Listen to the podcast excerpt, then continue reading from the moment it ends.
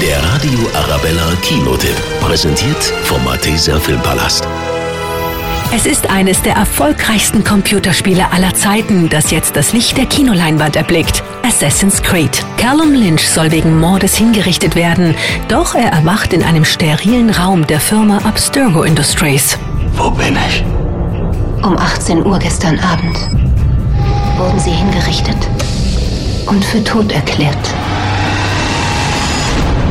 Sie sind nicht länger existent. Die Wissenschaftlerin Sophia Ricken, Mitglied des Tempelordens, hat Großes mit ihm vor. Sie begeben sich jetzt in den Animus.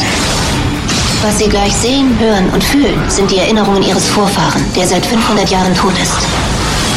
Was wollen Sie von mir? Ihre Vergangenheit. Assassin's Creed trumpft auf mit einem atemberaubenden Look und zwei fulminanten Hauptdarstellern. Michael Fassbender und Marion Cotillard überzeugen in dieser actionreichen Computerspielverfilmung.